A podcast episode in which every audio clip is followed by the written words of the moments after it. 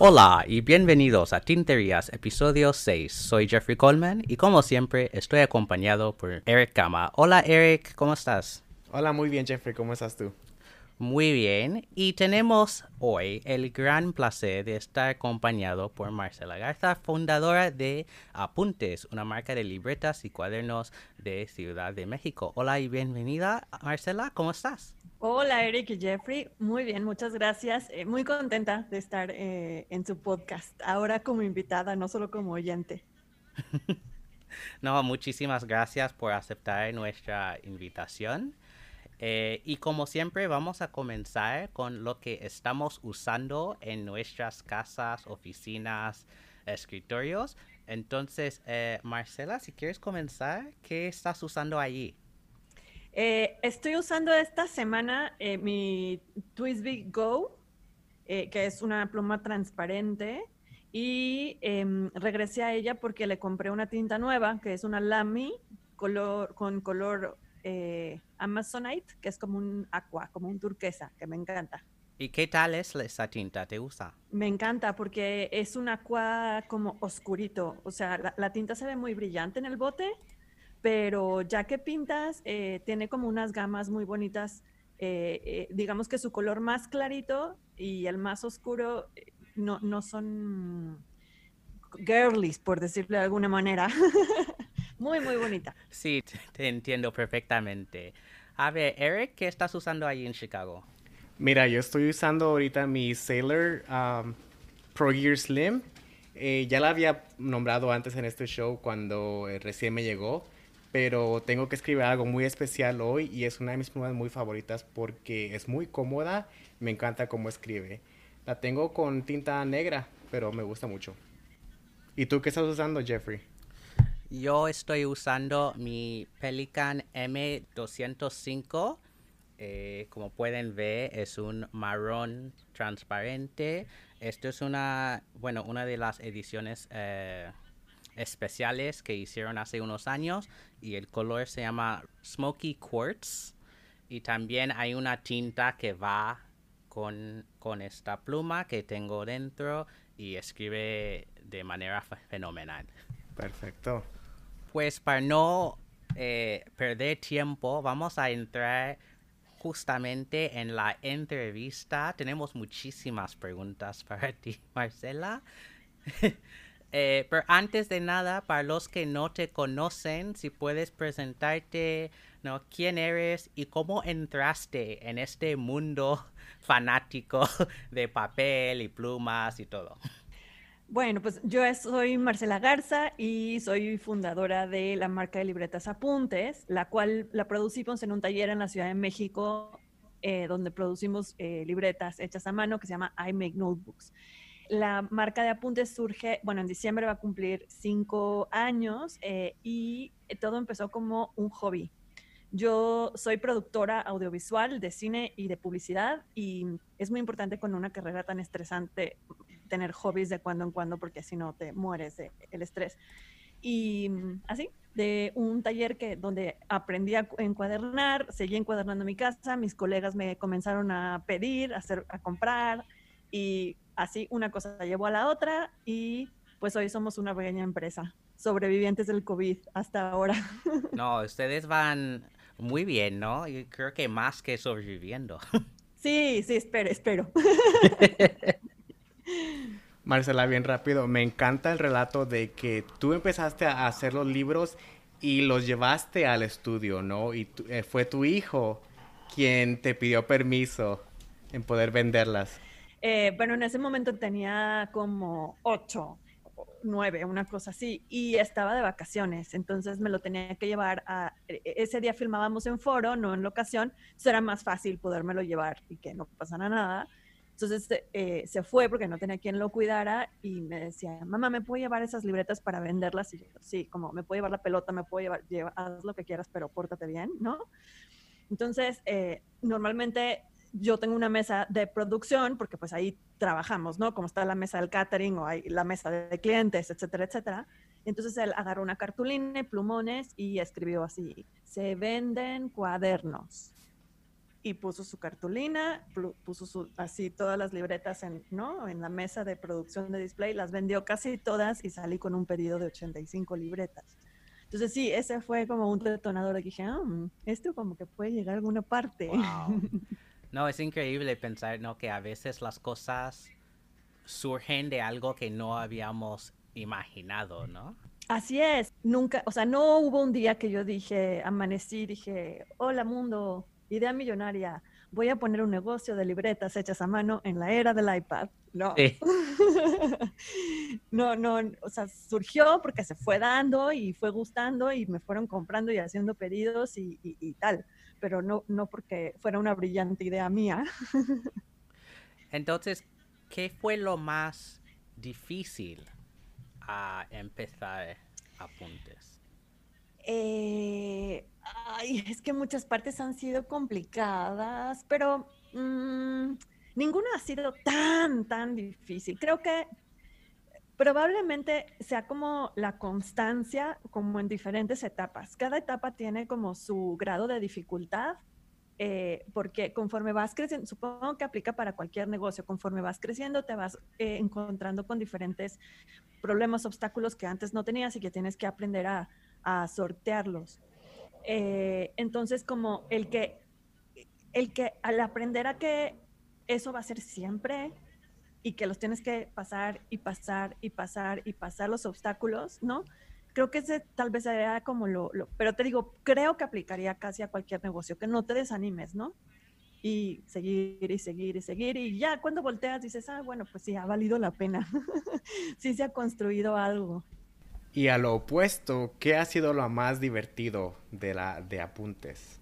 Ay, también muchas cosas, porque además como yo venía justo de la producción, o sea, del mundo de resolver problemas y problemas y problemotas, ¿no? Eh, muy, muy estresante para mí este negocio es un juego, o sea, los problemas más serios que hemos tenido en realidad no son tan serios tampoco como a los que yo estaba acostumbrada. Entonces, es un negocio muy, muy noble en ese sentido y disfruto mucho la parte de poder crear. Por ejemplo, ahora justo estoy en proceso de terminar el nuevo catálogo para la siguiente temporada, que se lanza ya en, durante agosto, bueno, finales de agosto. Eh, y el generar estas nuevas libretas, o sea, es que ni yo sé cuáles van a ser las nuevas libretas, hasta yo las tengo que descubrir, aunque yo soy la que decido, ¿no? Entonces, es una cosa como muy mágica porque tengo ciertas ideas que he como cosechado durante, desde el catálogo anterior hasta ahora, ¿no? Pero la, el, el momento que llega para ya imprimir, crear, decir esta imagen, esto, el otro, este color, esta paleta, que ya empiezas a crear, Ah, eh, eh, pasa muchísimo que yo tengo una idea y ya que imprimo y empiezo a ver, digo, no, esto no me gusta así, cambio esto por esto, esto por...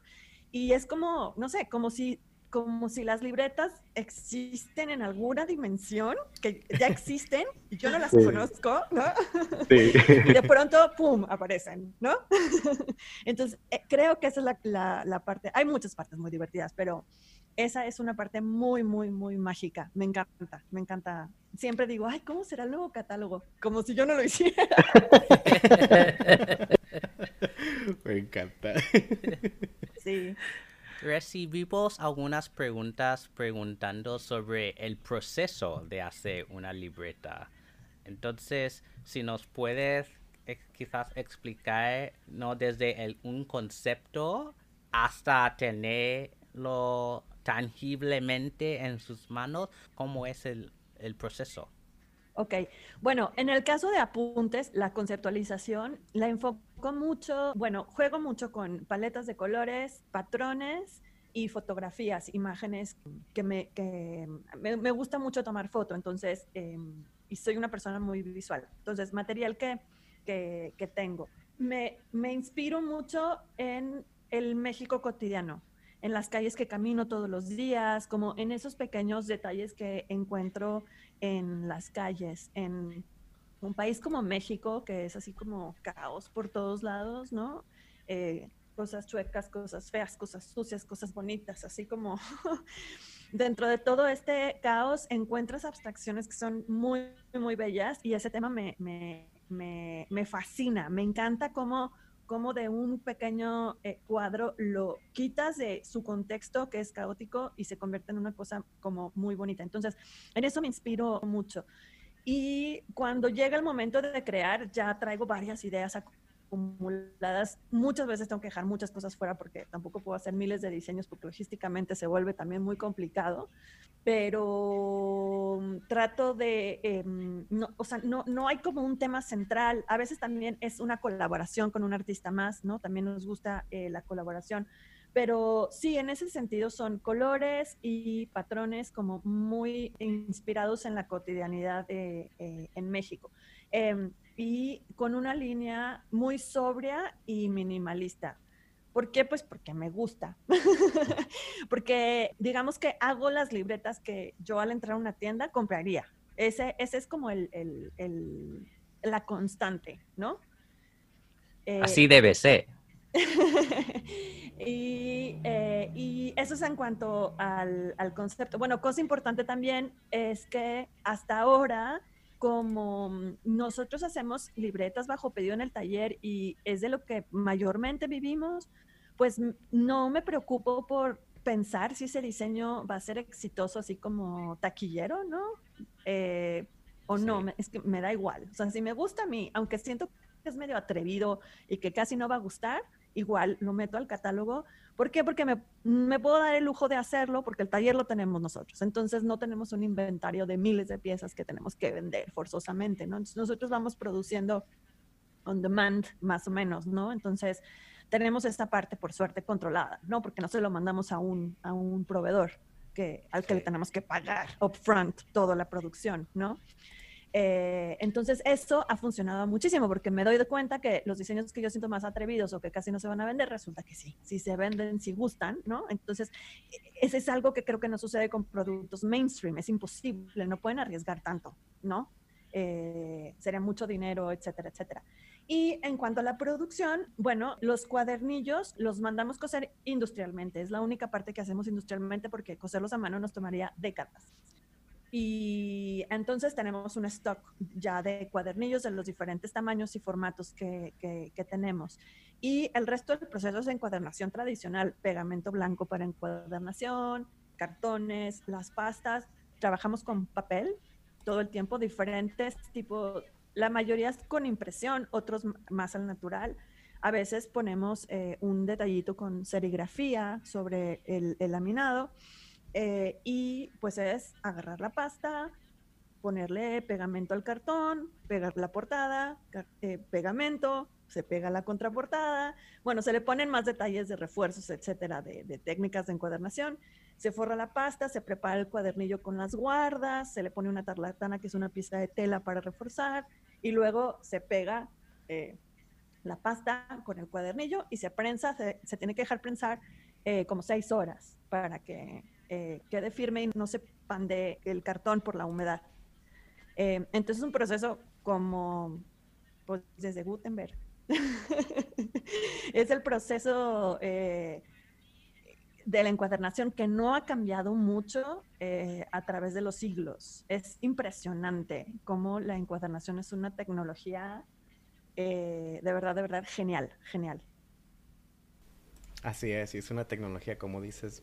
Me encanta, mira, estaba pensando que el lugar en que está ahorita Apuntes es un lugar muy bueno en términos del mundo de diseño, porque como dices tú, no tienes esa como que necesidad de estar produciendo libretas que es que sean específicas para un grupo, ¿verdad? Que estén buscando esa libreta mexicana tradicional en ese, de ese tema nos puedes hablar del diseño, de qué es una libreta mexicana, del diseño mexicano. Sí, em, parte de la motivación, obviamente la libreta como objeto a mí me encanta, de toda la vida, el tema de el stationery, eh, me estaba acordando el otro día sabiendo que íbamos a tener este, este podcast. Em, yo soy de Monterrey, que está en el norte de México, y entonces em, en, en, los ochentas, cuando yo era niña, Eh, en México no había muy pocos productos de Estados Unidos, o sea, no, no había esta cosa comercial tan, tan fácil como ahora. Y en ese México de los 80, los productos mexicanos no tenían tanta calidad. O sea, ahora han cambiado las cosas en México, pero en ese momento uno de los productos de Estados Unidos era como, oh, yo quiero, ¿no? O sea, era súper aspiracional.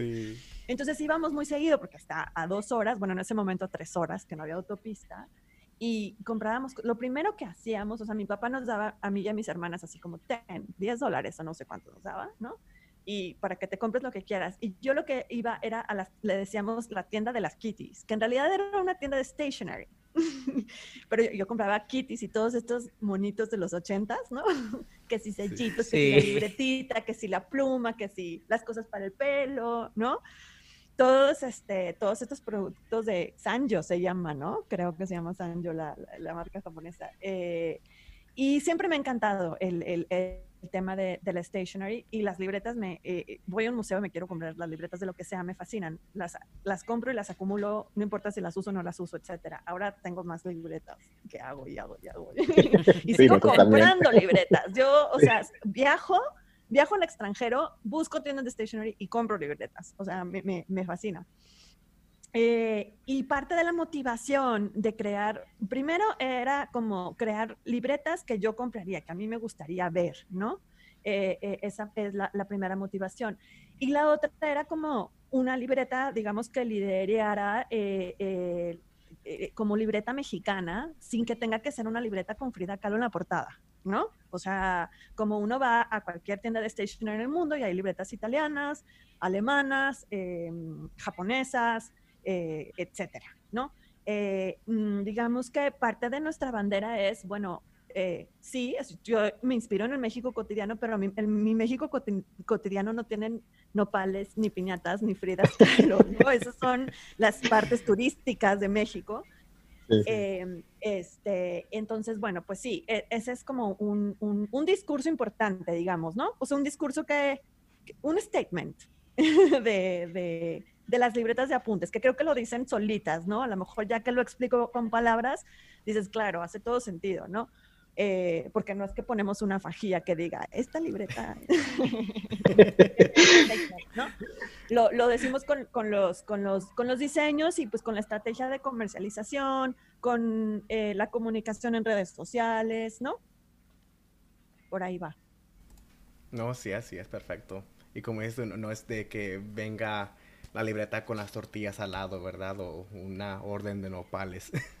Ajá, pero bueno, por ejemplo, eso, eh, el, eh, los blogs de papel para envolver tortilla, ¿no? Pues es una reinterpretación de una cosa súper cotidiana para nosotros. En, en cada barrio hay varias tortillerías en donde te vas, haces fila en la cola de las tortillas, te empaquetan tus tortillas con ese papel, ¿no? Es un papel súper rough de comida y esto, hombre, se usa para más cosas, no nada más para tortillas, pero es como muy simbólico, ¿no? Entonces, esa es como una manera distinta, diferente, como de hacer una reinterpretación, ¿no? De, de, un México cotidiano.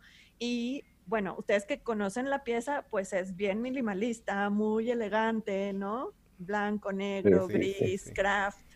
Eh, muy bonitas. Es una forma eh, distinta, menos folclórica, digamos, ¿no? Un poco más este, como, como para, para la escena de, del diseño contemporáneo.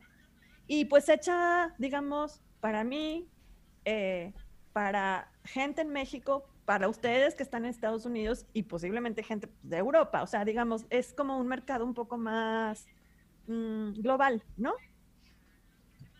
Yo creo que eso es lo, lo, lo, más importante de esto, ¿no? Que eh, pensar fuera de lo local, aunque se han hecho esas libretas para los mexicanos, ¿no? Y bueno, y por los mexicanos y para los mexicanos, que se puede extender hacia muchos, ¿no? Y de hecho recibimos muchas preguntas de gente de España preguntando dónde se pueden comprar. Ay, Próximamente vamos a enviar para Europa, ya estamos en eso. muy bien, muy bien, porque hay, hay, mucha gente en Madrid y Barcelona pidiendo eh, a partir de Instagram que, hemos, que han visto, ¿no? Los, los posts de, de apuntes y de nosotros hablando de, de apuntes, no, tienen mucho interés. Buenísimo. Y hablando de, las libretas de papel de tortilla, de wrapping paper, me encantan. ¿Las probaste tú? ¿Las probaste, Jeffrey? No. No sé si las probaste. Pero la verdad, muy bonitas. Eh, me enamoré del concepto rápidamente porque es algo que nunca se ha visto, pero y, la, y viste que las proveen con muchos marcadores, muchos lápices y la verdad funcionan muy bien. Me, soy súper sorprendido. Muy bonitas. Sí, están muy bonitas. A mí eh, es, es, mi producto, no es que sea mi favorito, pero sí es como especial, porque digamos, todos los diseños de libretas son libretas, pero este es, este es distinto, ¿no? O sea, tiene, digo, es un notepad, pero, pero sí, como que sí le agrega un plus eh, como, como este papel. Eh, y es una pieza que, no sé, si estás en una junta o algo, o sea, escribes, lo puedes arrancar y lo tiras, ¿no? O sea, porque no, no es costoso, es un, ¿no? Y, pero se ve muy elegante al mismo tiempo, ¿no? A mí me encanta. Sí, así Estoy muy orgullosa de ese producto. Igualmente, igualmente, muy bonito. Quería preguntar sobre eh, la serie Stay at Home que a mí me encantó y tengo una de, eh, de esa colección, la de las canastas de tortilla, que bueno, como me encantan las tortillas y soy muy fan de los tacos y tal, yo tenía que tener esta libreta Eh, pero ¿cómo surgió esa colaboración con artistas mexicanos? Sí, eh, Stay at Home Journals fue de los primeros proyectos. Eh, eh, pandemia ya va a llegar a México, se viene, ¿no? El lockdown, todo el mundo a su casa y, y, pues todos corríamos de un lado para otro como gallinas sin cabeza, ¿no? Tratando de pensar como, primero, cómo íbamos a trabajar desde casa, ¿no? Como toda la redistribución del trabajo, etcétera, etcétera. Y luego, bueno, ¿cómo vamos a sobrevivir? Es que hay que hacer cosas nuevas, ¿no? O sea, si vamos a estar en casa y no va a haber pedidos, las empresas van a estar detenidas, etcétera, etcétera. Inmediatamente empezamos a mover eh, apuntes en redes sociales, pues para intentar eh, generar venta. No sabíamos si iba a suceder o no. Y algo que eh, yo me propuse hacer cuando empezamos a idear eh, qué, cosas nuevas podíamos hacer para incentivar más las ventas de, de, de apuntes, era no solo crear productos nuevos por, digamos, para tener pretexto de vender más, sino que a su vez eh, tuvieran una aportación eh, a quienes los vayan a comprar. O sea, es decir, que sea un beneficio mutuo, ¿no? O sea, yo lo hago porque necesito sobrevivir y vender, eh, pero te estoy dando algo de valor también a ti para este momento de vida. No nada más es, por fan, dale, te da algún descuento, cómprame, cómprame, cómprame, cómprame, ¿no? No nada más es para mí, para mí, para mí. Entonces, digo, como si no estuvieran difíciles las cosas, yo todavía le pongo un reto más, ¿no? Pero bueno, eso hace que, que fluya la creatividad.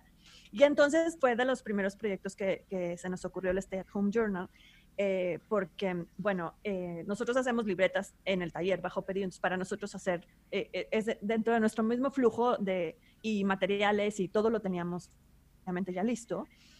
y la colaboración, pues en estos casos siempre es buenísima, porque lo que haces es que ambas marcas postean en sus redes sociales y los seguidores de uno conocen a la otra marca y viceversa, ¿no? Entonces es un beneficio mutuo en cuanto al ruido que se hace. Y por otro lado, em, eh, no deja de ser una libreta igual que los otros productos que tenemos, pero al imprimirle este concepto de Stay at Home Journal, lo convierte como en un, en un producto pues especial, ¿no? Que lo puedes usar para el momento, para que sea tu diario de, de, de, la pandemia o tu libreta creativa de la pandemia o para lo que sea que lo quieras usar y pues marca, marca ese momento. Eh, también es como un poco la ventaja de ser una marca pequeña, porque tenemos este margen de maniobra muy rápida, ¿no? Entonces fue mandar mails a marcas, invitar, invitar, invitar. Obviamente muchas marcas no nos hicieron caso porque era muy difícil también, o sea, teníamos la cabeza en mil cosas, no porque no quisieran, supongo que todos teníamos diferentes complicaciones, pero bueno, se dieron, eh, me parece que 17, 18 colaboraciones que estuvieron súper bien, súper bonitas, todas, todas me gustaron muchísimo, y el trabajar con las marcas fue muy lindo, y ver, o sea, ver cómo surgía una idea de libreta eh, tan distinta. La de Macagua, pues son es una paleta de color con productos que ellos tienen, ¿no? Como muy, muy sencillo. Pero, por ejemplo, Macollen, que ellos son una imprenta risográfica, eh, pues una libreta amarilla con un monito adentro de una casa. Dice, las libretas son como la casa. O la de Claudia Hans, eh, tiene como un collage, ella es fotógrafa, entonces puso un collage con una máscara así como de, para que no, cuando estás este, respirando en, en lugares con tóxicos, eh, y unas orejas como de rata rarísimos, pero está muy lindo el journal. y el, el, texto que ella puso es este, This notebook has no sense, poems have sense, but this is not a poem. Entonces así como, me encanta. Oh, me encanta, ¿no? O sea, sí. como medio trágico, pero ok, sí, ¿no? Entonces, eh, bueno, nosotros fuimos con un eh, color beige muy sobrio y la leyenda Stay at Home Journal, ¿no? Porque era como el, el, el journal host de todos, con un Octavo Takamura, que es una marca de, de ropa. Eh, él decidió hacer em, el, el patrón de un cubrebocas con las líneas que él normalmente pone en sus piezas de ropa que normalmente van bordadas, ¿no? Entonces se ve como un patrón de una blusa que él hace, por decir algo, pero ella esto lo imprimimos en la, en la portada y, y en la primera página se, abre, se desdobla una, una hoja, es una hoja doble que, que, que, la desdoblas y vienen las instrucciones para que tú copies el patrón y hagas tu propio tapabocas. Entonces fue oh, increíble, wow. la verdad es que fue eh, muy terapéutico para nosotros trabajar con, con, con las marcas, muy eh, eh, emocionante pensar qué van a contener esos journals y que son journals que se van a quedar para que la gente se los herede a sus nietos de las vivencias de, de, de, de la pandemia. Entonces me, me, me, pongo chinita, ¿no? O sea, no, no los van a tirar a la basura no sé, en unas tres generaciones o cuatro, ya cuando a alguien no le importe nada, ¿no? De lo que pasó en esta época. Sí, estos journals se van a estudiar, ¿no? En años, en años futuros. Exacto. Y bueno, en, en nuestra USA Shop, que es nuestra tienda en línea, pero versión Estados Unidos. Eso significa simplemente que tenemos un inventario en Estados Unidos y mandamos desde Estados Unidos. Todavía están disponibles los Stay at Home Journals. En México ya se acabó. Es que nos gusta hacer esto de se acaba. Compren a tiempo porque se acaba. Así tiene que ser, así tiene que ser. Digo, porque Mejor así. Es que podríamos seguirlo haciendo, ¿no? Ahora, en Estados Unidos, bueno, pues están ahí, entonces, pues bueno, está bien. Es distinto. Ahora entiendo cómo en los ochentas a nosotros nos tardaba mucho en llegar la información y ahora siento que a mí me pasa eso con mi tienda de Estados Unidos, que tiene otro timing porque pues es distinto tener que, no, no, no puedo mandar todos los días, ¿no? Tengo que hacer como un embarque un poco más grande para que convenga el costo, etcétera, etcétera. Entonces, pero bueno, ahí vamos. Bueno, algo que queríamos saber, eh, como, como marca de, de, libretas y de notepads y tal, eh, hay mucha gente, eh, muchos fans de apuntes que también son usuarios de plumas fuente. Entonces, muchos querían saber si tú misma usas plumas fuente. Yo sé que habías mencionado el Twist Go al principio, pero si usas más o si tienes favoritas o qué. Eh, sí, soy usuaria de Pluma Fuente, pero muy nueva. Yo soy de Entry todavía. entry eh, tuve que hacerlo, eh, digamos, yo tengo dos años en este tema de las plumas fuente, justamente porque no entendía cuando me decían, ¿y sirve para pluma fuente? Yo no entendía la pregunta, pues ¿por qué me lo preguntan? Pues, sí, supongo que sí, no lo sé. O sea. Se escribe, ¿verdad? Ya se escribe, o sea, sí. Entonces me tuve que adentrar, digamos, desde la perspectiva del papel para entender por qué me preguntaban eh, eh, de, de, pluma fuente. Y, y, y, sí hubo una vez que una chica se le expandía muchísimo eh, con pluma fuente y ahí fue cuando dije, ah, por eso hacen la pregunta. Eh, claro, en ese momento yo no marketeaba las libretas como hechas para Pluma Fuente. Le dije, bueno, si quieres te regreso tu dinero, pero es que yo en ningún lado digo que lo puedes, o sea, no están hechas para eso, ni, ni mi marketing dice eso, ni nada, ¿no? Entonces, o sea, sorry, pero, pero no funciona. Entonces, eh, me, me, me, di cuenta que eh, con los distribuidores, yo no soy una productora de papel, yo no hago mi, mi propio papel, o sea, para eso tienes que ser una fábrica muy grande, ¿no?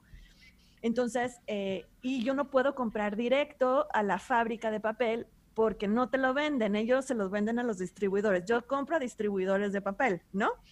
Entonces, eh, claro, el distribuidor me vendía la marca que él quería. O sea, bajo el mismo esquema, bond aguesado de 90 gramos, pero hay muchos fabricantes. Entonces dije, claro, no tengo control de calidad en esto. Se ven igual las hojas, pero no es la misma marca. Entonces yo no estoy controlando esta calidad. Entonces fue, a ver, ¿cuáles son todos tus fabricantes? Es que la señorita que me, la, vendedora no me entendía, pero ¿cómo voy a saber? Pues pregunta, yo necesito saber cuáles fabricantes. es necesario. este y este y este, se lo mandé a un amigo que es así súper clavado en plumas fuente. Le dije, hazme todas las pruebas que quieras y dime cuál papel escogerías tú como, como mejor. Y ya escogimos este papel, es producido en México también y ya me aseguro y me controlo que, ese papel es el que, el que usamos para nuestras libretas y ahora sí puedo decir, sí sirve para pluma fuente. Y sí, nosotros también hemos probado. Por eso tuve que, o sea, digamos, por eso inicio yo. Pero yo decía, no, compré una, una fuente y luego la tinta, el cartucho, no entendía nada. El, podcast, el episodio pasado fue buenísimo para, porque yo entiendo perfecto cuando no entiendes nada, es que crees que es un mundo súper complicado. Y no es tan complicado, pero no sé por qué al inicio parece mucho más complejo de lo que realmente es. Pero ya que conoces, es, es muy divertido. Y claro, ahora plumas con cartucho, ¿qué es eso? Yo no quiero. O sea, según yo era más fácil, pero no me gusta. O sea, ya estoy refinando. Entonces prefiero mi botecito y ahora que no que descubrí Octante, ¿no? Porque no hasta el año pasado yo descubro Octante porque yo ah, yo vivo en la Ciudad de México, no estoy en Monterrey. Entonces fue así de, "Wow, o sea, ya, entonces las puedo comprar aquí, no nada más es negra, roja y azul que te venden, ya sabes, así de, Parker o de Waterman, ¿no? Que son como los colores clásicos. Sí. Y dije, no, sí, entonces voy a querer una pluma transparente para que se le vea el color de la tinta. Y bueno, ya te vas, como todo, como el café, como el vino, como te vas refinando y, te va gustando. Y la primer pluma, bueno, la primer pluma que tuve fue este amigo que me hizo las pruebas, me regaló una y la usé como para probar, probar, probar. Pero cuando decidí ya que mi pluma, ¿no? La una pluma que tengo ahí, ¿no? Eh, fue el año pasado que eh, mi novio me regaló una um, Traveler, de Travelers Company, la que es este de latón, la, la dorada. Ah, ah suena muy bonita. Ah, me encanta. Y esa la tengo de base con, con tinta negra, o sea, es, es como mi pluma un poco de base y luego tengo un par con colores. Y apenas ahí voy con tres plumas, pero es que es peligroso. Este... Y tanto. Lo sabemos. sí, es muy peligroso. es muy peligroso porque te empieza a gustar y ya no puedes evitar comprar y seguir comprando. Estamos siempre hablando Jeffrey y yo como, ¿qué, piens ¿qué piensas de esta pluma? Dice, pero ya tengo este color. o ya, ya tengo la pluma, pero es diferente color, así que siempre, siempre. Y con las tintas aún más peligroso porque, bueno, a mí me encanta el azul, pero esta versión de azul es mejor que la otra que tenía hace unos años. Y... Bueno. en fin. todo el mundo. Sabemos, es de, sí, o sea, es, es, es, es, una adicción, o sea, es adictivo esto. Sí. sí. la gente que le está dando como, ¿de qué están hablando? Medio me interesa sean muy conscientes porque es como the red pill o the blue pill, ¿no? O sea, no hay vuelta atrás, o sea. Es como todo, ¿verdad? Los, zapatos, los, los relojes, joyería, todo. O sea, uno tiene que tener todas las versiones de todo lo, que salga. Ahí, ahí, voy. Ya sé que seguramente cada que. Sí, va a haber. O sea, hay una pluma, otra pluma y otra pluma, y así poquito a poco. Sí, así me pasó. Y ahora me fascina, me, parece fascinante este ritual de llenar mi, mi, pluma o mi convertidor con tinta. No es difícil y me encanta, me encanta. No sé, no sé por qué, es, es una cosa fascinante. ¿Por qué? No lo puedo explicar, no sé. Es un poco relajante, ¿no? Y ve que has llenado bien la pluma, que puede, con, en tu caso con el Twitvigo, puedes ver toda la tinta que hay dentro. Es, no sé, a mí, a mí me gusta mucho esto. Pues, ¿por qué no tomamos un descanso eh, para tener un anuncio y luego volvemos a hablar de más tinterías? Bueno, pasamos a las tinterías de hoy. El primer producto que tenemos es la nueva colección de Leonardo Oficina Italiana, que es un momento cero grande cúspide. Viene en cuatro colores. Los colores son un beige, un gris, una azul y una verde oliva. A ver, Marcela, ¿qué piensas de estas plumas? Me gusta, eh, mira, normalmente como que las plumas fuente, no sé por qué, porque soy muy nueva en el tema, tienden mucho a las texturas marmoleadas. No sé qué relación hay, todavía no, no descubro, no lo he investigado tampoco entre las plumas fuente y el diseño marmoleado. No soy muy fanática de, las, textura, de las texturas marmoleadas como con colores tan brillantes, pero estas que tienen una paleta de color sobria eh, y un marmoleado como eh, no tan marcado, por decirlo de alguna manera, eh, sí me gustan. Estoy pensando si compraría, creo que compraría como la verde, me parece, está muy bonita. Sí, a mí me gusta la azul y la gris. a ver, Eric, ¿qué piensas de estas? Yo iría por la beige, así que entre los tres completamos el set. Pero sí, está, muy bonita. Eh, me gusta que también a la vez tiene una como que imitación de, madera, de cuando uno talla una madera, este tiene los aritos o los anillos de, la edad del tronco, ¿verdad? Em, sí. Me gustan, están bonitas. Sí, y estas eh, en la foto que tenemos tienen acabados más plateados pero también hay las mismas eh, cuatro con acabados dorados también, que para mí es un poco más chillón, pero quizás para algunas personas. Mi problema con esta colección es el precio.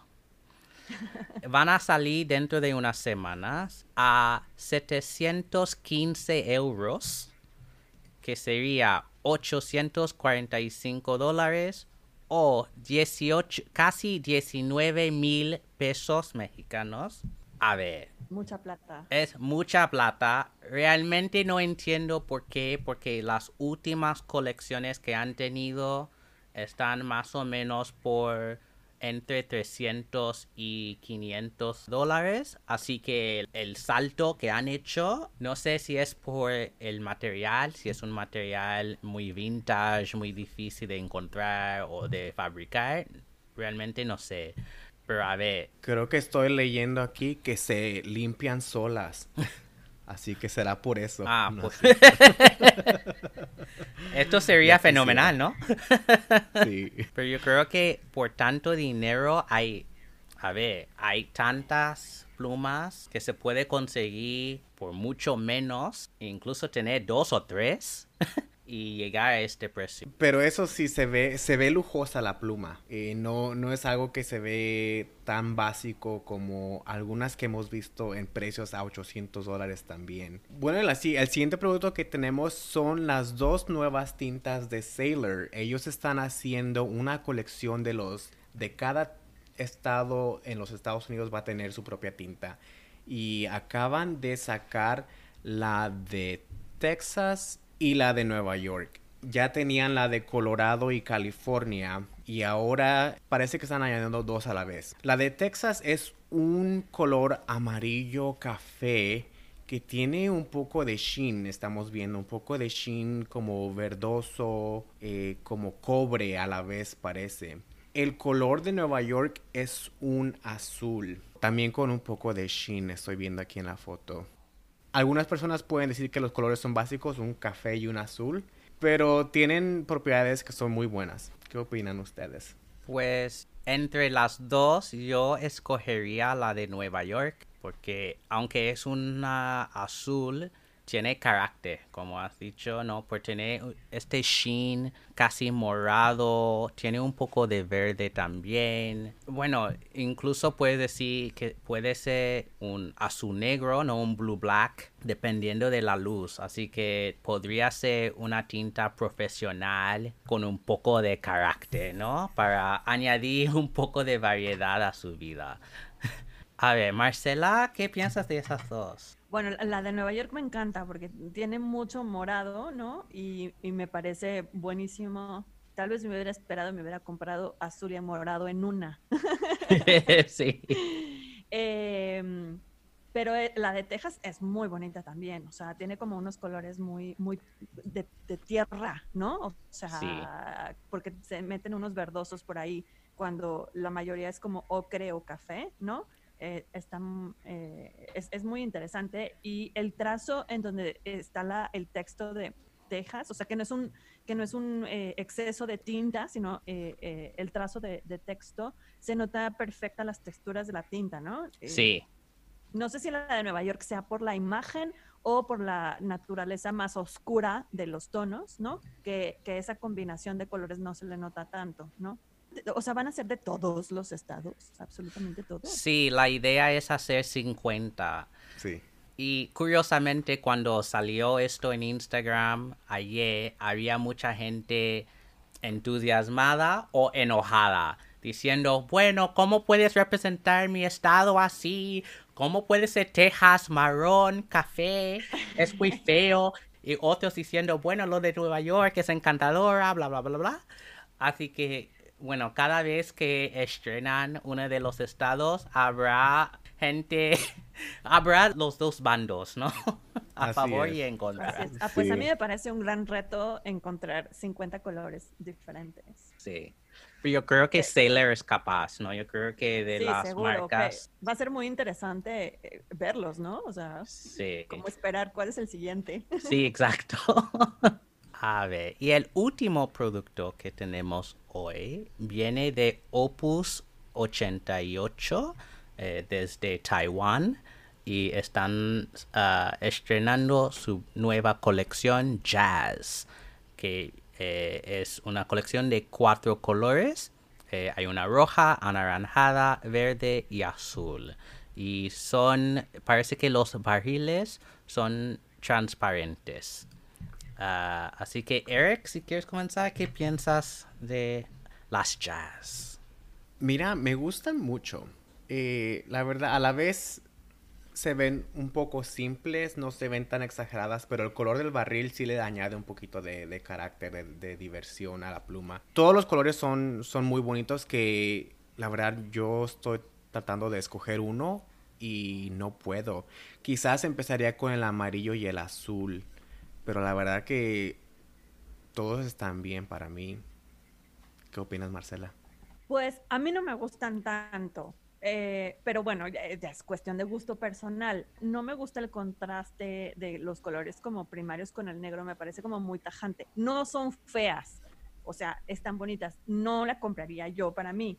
Y ahorita estaba pensando, bueno, pero ¿por qué no la compraría para mí? Creo que son un tanto masculinas. Tal vez esa sería como la característica de por qué yo no la compraría para mí, ¿no?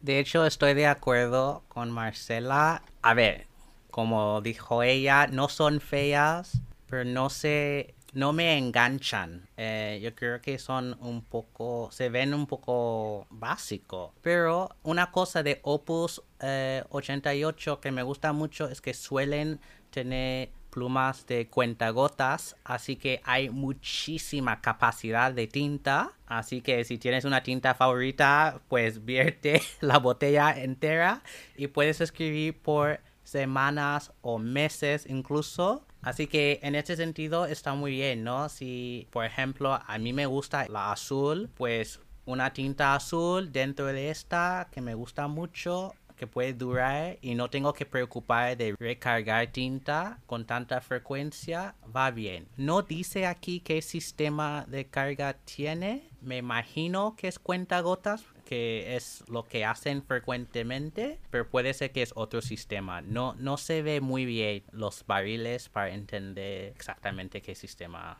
es. Y tampoco sabemos precio, ¿verdad? No, porque acaban de poner estas fotos hace unas horas, pero sabemos que saldrán este mes de agosto. Perfecto. Bueno, ya sé que los, ustedes dos no van a ir corriendo por una de ellas. no.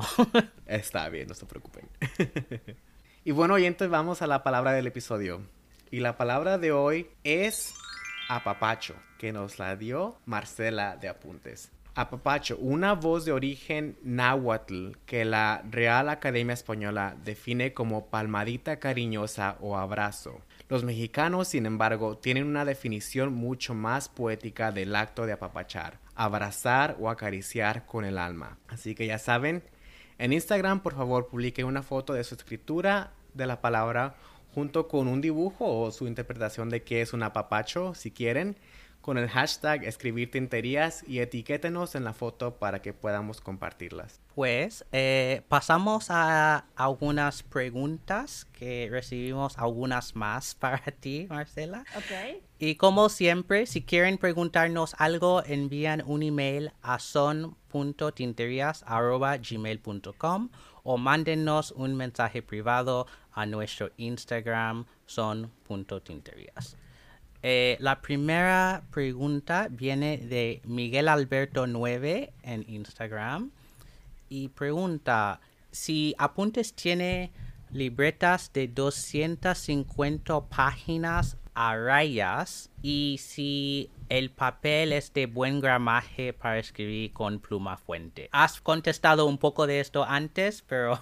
Sí, pero lo resumimos. Eh, el gramaje que usamos en las libretas es de 90 gramos y sí, ya eh, está probado que funciona con, pluma fuente. No, no se pasa en exceso, puedes escribir en los dos lados eh, y no se expande en el papel. Y las libretas tienen 200 páginas, 100 hojas, 200 páginas. Muy bien, gracias. Y la segunda pregunta que tenemos era sobre el futuro de apuntes. ¿Qué cosas tienes para el futuro, el resto de 2020 o el año que viene? Eh, bueno, para el resto del 2020, ahora mismo en agosto vamos a participar en un trade show newyorkino que esta, por esta ocasión será de manera virtual. Entonces pudimos, eh, digamos, eh, acceder, eh, nos benefició en ese sentido, ¿no? Porque no tenemos que comprar avión, hotel y todos los gastos que en Nueva York es impresionantemente caro y todos los gastos de montar un booth también es carísimo, más allá del fee del trade show, que también son costos altos. se llama Shop Object y es de, diseño y de producción de, de mm, productos, digamos, slow, objeto, eh, decoración, home decor y es muy lindo. Es la primera vez que participamos en este trade show. Eh, es más pequeñito, siempre es a la par de New York Now y The Stationery Show. Siempre se llevan a cabo en las mismas fechas, pero este evento es como un poco más pequeño porque tiene curaduría. Es decir, los eh, participantes están seleccionados porque tienen calidad, diseño, etcétera, etcétera. No es de pagas y entras, ¿no? Entonces es como muy, muy contentos, pues porque sí nos, nos seleccionaron para, para, poder estar ahí y esperemos que retomemos esta, mm, digamos más bien, es, es, darle continuidad a lo que la estrategia que hicimos el año pasado, que fue empezar a internacionalizar eh, eh, apuntes. Y bueno, pues todos sabemos que Nueva York es el lugar para eso, ¿no? De, de, de Nueva York para, para el mundo. Entonces, bueno, muy contentos con esa oportunidad que es el evento se lleva a cabo en agosto pero por la naturaleza virtual es una plataforma que se queda abierta seis meses, entonces bueno, hay mucha oportunidad para que eh, retailers en, Estados Unidos o en otras partes del mundo nos descubra y, nos puedan, y nos puedan eh, llevar. Eh, y bueno, la otra parte es prepararnos para fin de año, que siempre es como muy movido, es un momento en donde todo el mundo quiere regalar libretas y y compra la libreta nueva para el siguiente año, ¿no? Es un producto que funciona mucho a fin de año. Entonces, eso es este por lo pronto lo que tiene apuntes y pues 2021 va a ser continuar y pues eh, seguir creciendo y seguir eh, mejorando, ¿no? No nos hemos querido adelantar porque es un tanto difícil eh, ahorita como futurear tanto, ¿no? No, no, no sabemos bien qué va a pasar, pero sí, a grandes rasgos, pues lo que queremos es llegar como a más tiendas. Nos interesa mucho los small business, ¿no? Eh, que son los que podemos surtir, ¿no? O sea, si Walmart llega y me dice, no, o sea, obvio que no. Ni, bueno, ni se van a interesar, ¿no? Pero sí. pero sí nos interesa mucho seguir como en este, como sector de nicho, ¿no? Eh, y eso lleva como más tiempo, eh, como entrar y conseguir como más retailers, etcétera. Pero está bien, tenemos, tendremos paciencia. Se me acaba de ocurrir otra pregunta, Marcela, y bien rápido. Eh, ¿Cuánto tiempo te tardas en diseñar una libreta? O por decir una colección. Nada. ¡Anda! Me tardo muy poco. Mira, eh, es que, a ver, son dos etapas. Eh, la etapa como de, de, imaginármela eh, sucede, es que todo el tiempo, todo el tiempo me estoy imaginando, ah, esto podría funcionar. Luego regreso y le tomo foto a eso. Ay, estaría muy bien esto. Esta paleta de, me gusta esta paleta de color, captura de pantalla y la guardo. todo el tiempo tengo como input que las conecto de manera inmediata y, y, sin querer, ¿no? Muy involuntariamente a, a la creación de las libretas. Entonces, eso sucede durante de cuatro a seis meses, pero llega un momento, digamos, no puedo estar creando colecciones todo el tiempo por cuestiones de, de, logística, porque hay que estar operando la, la, la, empresa, no, no, no puedo crear. Además que, pues, ahora que entré como al mundo de la comercialización internacional, pues me di cuenta que pues, los catálogos son de dos veces al año. Entonces, está bien. O sea, por mí está también bien, está así.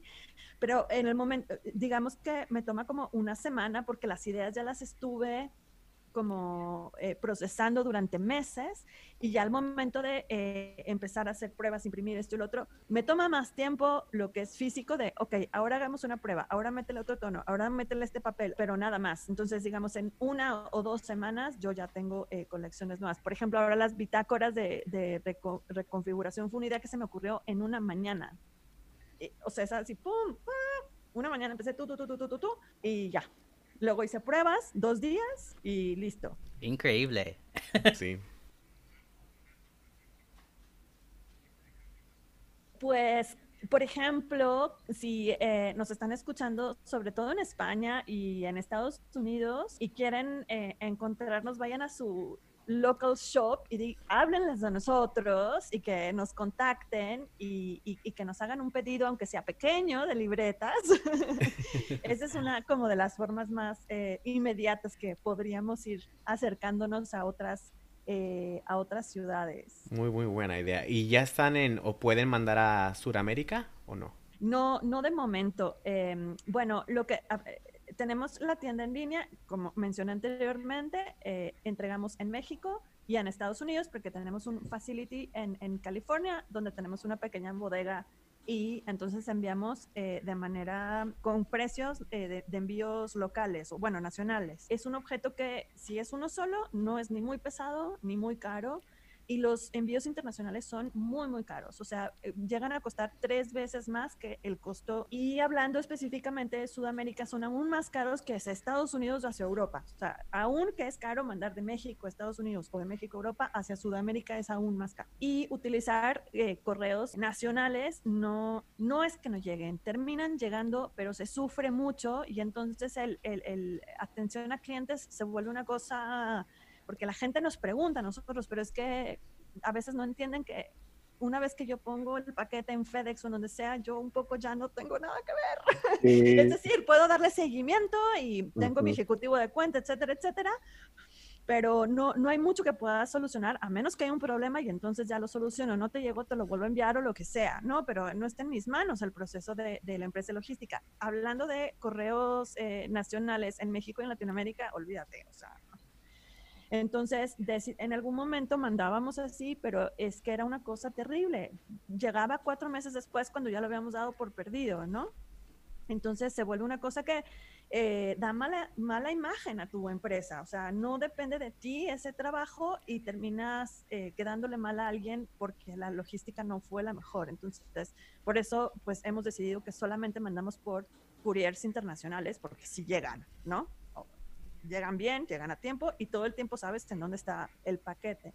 Entonces tendríamos que hacer esto mismo que hicimos con Estados Unidos, que desde Estados Unidos queremos mandar a Europa, porque es más económico que desde México a Europa, y no sé, tener un facility en Argentina, otro en Colombia, y más o menos ahí ver cómo, cómo hacerle, ¿no? Creo que tendría que ser hasta la técnica. Ya en unos años pronto va a estar ahí. Sí. Bueno, Marcela, muchísimas gracias por estar aquí con nosotros en este episodio y sobre todo muchísimas gracias por tu apoyo. Desde el principio Apuntes ha estado con tinterías, así que muchísimas, muchísimas gracias. Se lo debemos mucho.